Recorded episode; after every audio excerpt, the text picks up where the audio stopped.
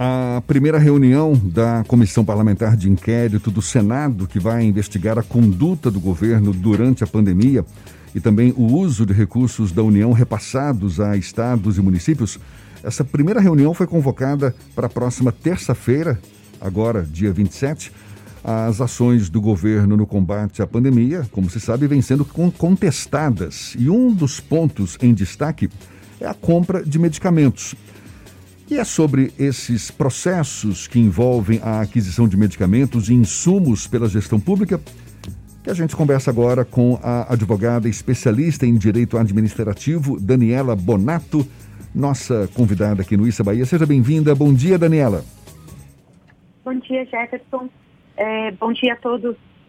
Eu agradeço a oportunidade de estar hoje aqui na rádio com vocês. Prazer todo nosso. Muito obrigado também por aceitar o nosso convite. Daniela, normalmente o maior desafio na aquisição de medicamentos pela gestão pública costuma ser aliar a legislação técnica ou as legislações técnicas com as legislações sanitárias. Isso com o objetivo de garantir qualidade, efetividade na aquisição desses produtos, ou seja, promovendo não é, o, o, suprimento adequado das necessidades de medicamentos. Agora, em tempos de pandemia, esse cuidado certamente ganha uma importância ainda maior. Qual é o risco que as gestões municipais, em geral, correm se não tomam esses devidos cuidados na aquisição de medicamentos? Bom, Jefferson, vamos lá.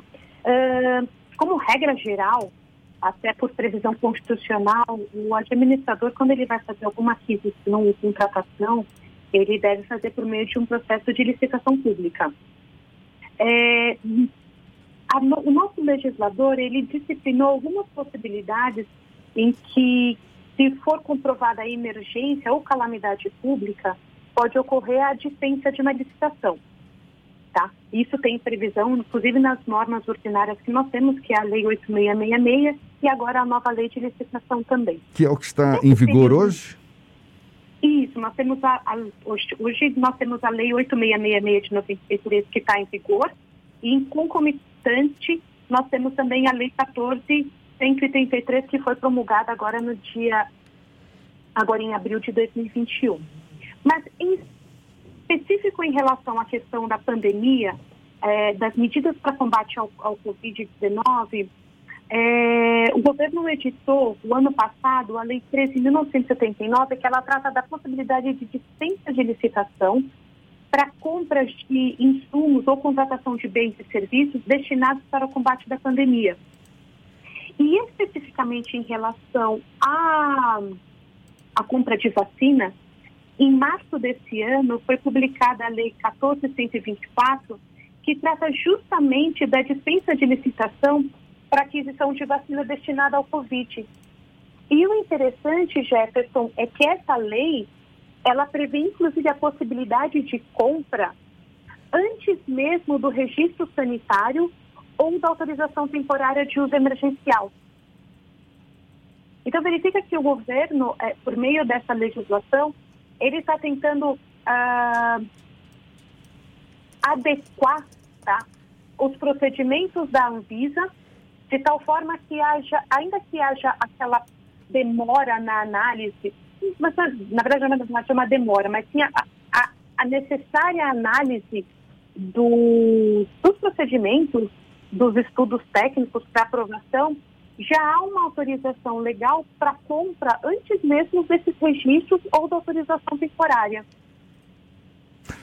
Tá, e, e qual, qual, até que ponto é, é, os gestores eles podem ser responsabilizados por uma, digamos, falha na aquisição desses medicamentos, desses insumos, ainda mais agora, com, em plena pandemia, e mesmo havendo essa facilidade para aquisição desses produtos sem licitação, uma vez que a gente percebe, é, é, tem faltado, não é? Tem faltado no mercado algumas das, das do, do, dos medicamentos essenciais. A gente tem ouvido falar tanto nesse kit intubação, por exemplo, que, que tem sido é, é, faltado no, no, no mercado em geral. Até que ponto essas gestões públicas elas podem ser responsabilizadas pela não aquisição dos, dos medicamentos, dos insumos necessários num momento como esse? É, uma coisa só voltando um pouquinho, Jefferson, é, quando a gente fala de dispensa de licitação, eu não estou falando de ausência de procedimento, tá? É, pela peculiaridade, pela necessidade de uma compra mais ágil, há um procedimento, ainda que ocorra a dispensa de licitação. Lógico, há um procedimento simplificado se comparado com o procedimento ordinário de compra. Mas essa simplicidade não significa, por exemplo, uma aquisição ou contratação de forma indiscriminada. Tá? Até porque é, todo esse procedimento ele tem que obedecer os princípios constitucionais, entre eles a legalidade, da moralidade, da publicidade, da eficiência. Então, ainda que haja essa, esse procedimento simplificado, tá, o gestor ele tem que observar e também as questões dos princípios constitucionais, que seria da legalidade, moralidade, publicidade e eficiência. Se o gestor, é, mesmo que haja toda essa uh, necessidade de equipamentos, tá, de insumos, uh, ele não observar os procedimentos legais, ele pode posteriormente ser uh, provocado, ser questionado por esse ato e eventualmente responder civil e criminalmente por esse ato. A legislação, tanto a lei que foi promulgada no ano passado, como essa agora de março, que prevê a possibilidade de compra de vacinas por meio de dispensa de licitação, elas prevêem um procedimento. Em alguns casos excepcionais, ela prevê, inclusive, a, a possibilidade de uma compra, uh, se eu tiver um fornecedor único, se a empresa for também, por caso de empresa suspensa ou empresa impedida, há essa possibilidade. Mas todos os atos, eles têm que ser motivados.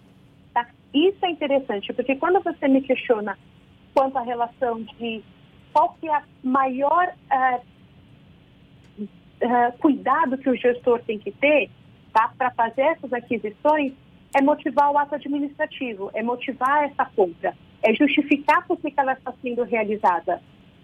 Tá? Daí, se uh, ocorrer essa motivação, a probabilidade de uh, existir algum questionamento ou até algum tipo de punição para o gestor, ela é reduzida significativamente, até para não dizer uh, afastada por completo. Daniela, Jade Coelho quer fazer uma pergunta para a senhora também. Bom dia, Daniela. A minha pergunta é em relação à CPI da pandemia. A gente está vendo aí que tá sendo, tem sido alvo de muitos questionamentos a condução remota da CPI em relação à oitiva de testemunhas. Né? Alguns senadores argumentam que a segurança jurídica pode ficar ameaçada caso essa oitiva ocorra de forma remota. Alguns parlamentares, inclusive aqui da Bahia, o senador Ângelo Coronel, por exemplo, que é suplente na comissão, defende que essa parte seja feita de modo presencial, justamente por causa disso. E aí eu queria saber se mesmo numa pandemia, né, uma situação de crise sanitária grave, é realmente perigoso e há essa chance de insegurança jurídica nesse sentido. Bom, Jade, bom dia.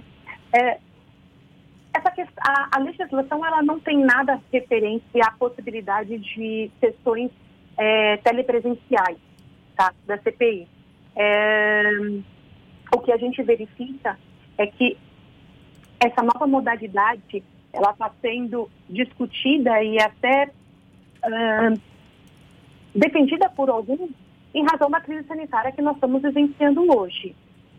É, é claro que se a gente for analisar, uh, existe uma certa perda tá, na sessão presencial. Porque, pelo menos eu como advogada, eu acho que a gente consegue ter muito mais uh, benefícios numa sessão presencial tá, do que numa sessão telepresencial. Mas o que a gente também tem que considerar é a gravidade da nossa crise sanitária. Veja, salvo engano, nós já tivemos diversas pessoas, inclusive salvo engano, foram três senadores que faleceram de Covid, tá? Então, são questões que precisam ser analisadas e, e decididas pelo, pelo Senado para verificar como que vai ser procedida a sessão. Não há na legislação nada nesse sentido, seja admitindo, mas também não há nada proibindo, tá? E aí, uma vez que eu não tenho nenhum tipo de proibição expressa, os senadores, considerando a excepcionalidade do período, eles podem sim determinar que essas sessões sejam, sejam telepresencial. Uhum. E aí a gente vai ter a questão de, de partidos políticos, tá? É, analisando e discutindo para verificar qual que será a, a, melhor, uh, o melhor formato a ser realizado. Entendi. É, Daniela, mais uma coisa ainda sobre, sobre a CPI da pandemia, que um dos objetivos é identificar se houve omissão né, na questão do combate à Covid-19. E aí é, tiveram muitas discussões, tanto em prós e contras, é, em relação a essa CPI. Alguns senadores, por exemplo, têm feito alertas sobre o mau uso da comissão com a possibilidade aí da CPI se tornar um palco de denuncismo sem comprovação e de vinganças políticas. A senhora concorda? Existe realmente essa possibilidade? E como é que deve ser essa condução para que isso não ocorra? Bom, Jade, a, a CPI, ela tem o poder de investigar, tá?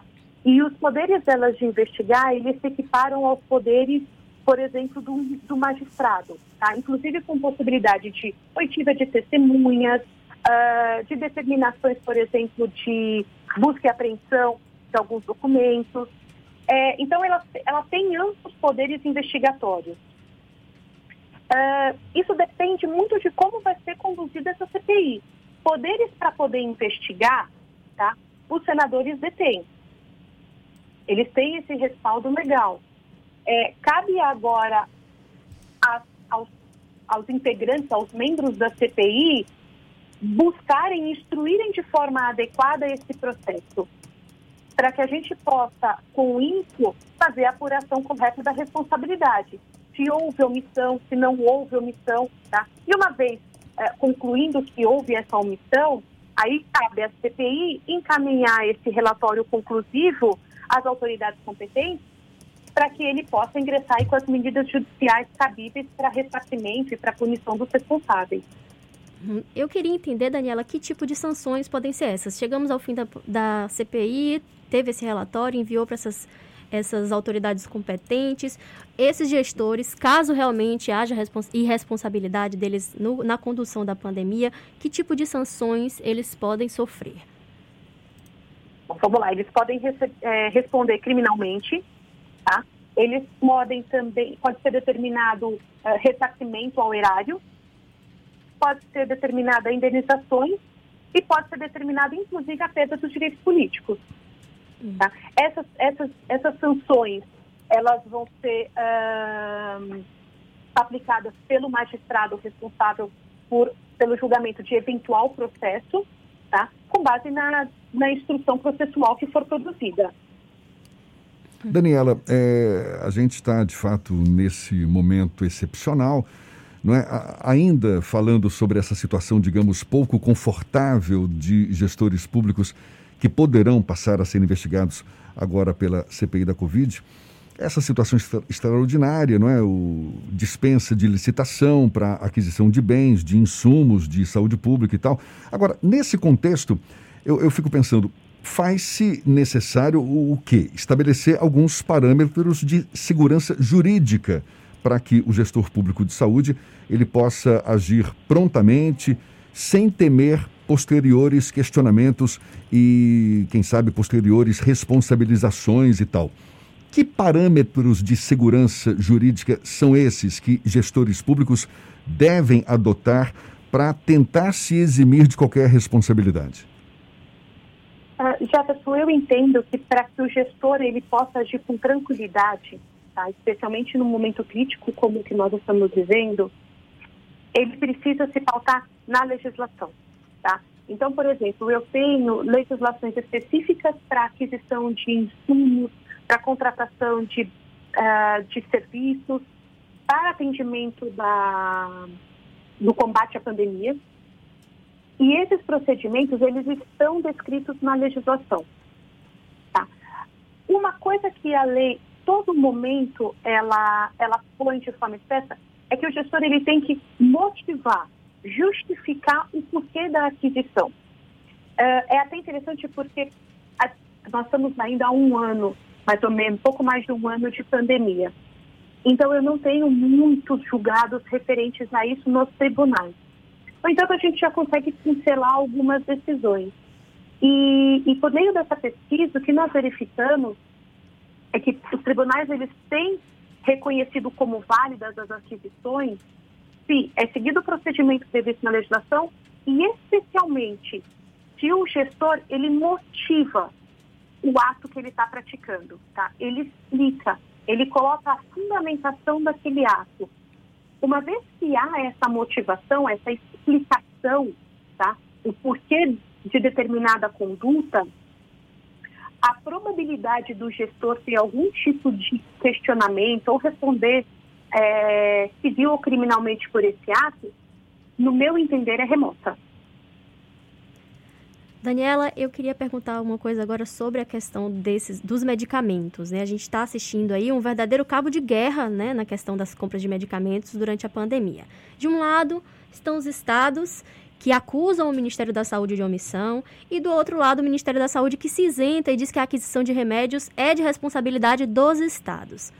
Só que é preciso levar em conta né, que a gente está numa pandemia mas do ponto de vista do direito administrativo, como é que fica isso? De quem é essa responsabilidade realmente? Bom, a responsabilidade para compra de materiais de como geral de medicamentos, ela é uma, ela é uma, uma responsabilidade concorrente, tá? O, o que nós temos em relação à questão da Covid em específico, e até principalmente em relação a essa questão da, da compra de vacinas, tá, que está sendo muito discutido, é que essa lei agora que foi aprovada em março, ela prevê a possibilidade, inclusive dos estados e municípios, de adquirir, distribuir e aplicar as vacinas contra o Covid. Tá? Desde que registradas e autorizadas para uso emergencial ou autorizadas excepcionalmente para importação. Então, verifica que o próprio governo do governo federal, por meio dessa legislação, ele deixou claro, é, por meio desse, dessa previsão na legislação, que os estados e municípios federal têm autorização tanto para adquirir, como para distribuir, como para aplicar, inclusive, as vacinas. A gente está conversando aqui com a advogada especialista em direito administrativo, Daniela Bonato. Para a gente encerrar, Daniela, você está destacando aí a importância dos gestores seguirem o que a legislação diz a respeito, no que se refere à aquisição de medicamentos, insumos da área de saúde e tudo mais e tal. E isso passa também pela transparência dessas ações, não é verdade? Exatamente para possibilitar o controle de, de, de preços, é, é, é controle de, de, de aquisição de medicamentos, ou seja, dar publicidade a essas ações das gestões públicas. O que, que a senhora recomenda para que essas ações sejam publicizadas, sejam transparentes para a comunidade em geral? Jefferson, é, como você bem disse, é, e até um princípio constitucional é, é, a publicidade, tá? Então, os gestores eles têm que dar ampla publicidade a todas as aquisições que forem realizadas. Uh, até para reforçar essa necessidade da publicidade, é, as legislações que foram publicadas referentes especificamente às questões do Covid, elas preveem que o gestor público tem um prazo de até cinco dias úteis após a, a, a celebração do contrato para publicar na internet, nos sites oficiais específicos de cada um deles, uh, todas as informações referentes às compras que forem realizadas. E isso inclui o nome do contratado, o CNPJ ou CPF, pra, o prazo do contrato, o valor da aquisição tá? e todos os demais dados referentes. E esse, esse, essa previsão, ela tem justamente como objetivo dar publicidade e aí também possibilitar que o cidadão ele possa acompanhar tudo o que está sendo realizado e se eventualmente ele constatar alguma irregularidade, ele ter meios de poder fazer eventualmente uma denúncia nos órgãos de controle. Tá? A gente tem o Tribunal de Contas, tem o Ministério Público, dentre outros, o próprio Congresso também. É não não perder a chance de colocar a amostra, não é? Publicizar exatamente essas ações para minimizar os possíveis riscos de enfrentar algum questionamento lá na frente. Tá certo. Advogada Daniela Bonato, ela que é especialista em direito administrativo, muito obrigado pela sua participação. A gente agradece muito. Seja sempre bem-vinda aqui conosco.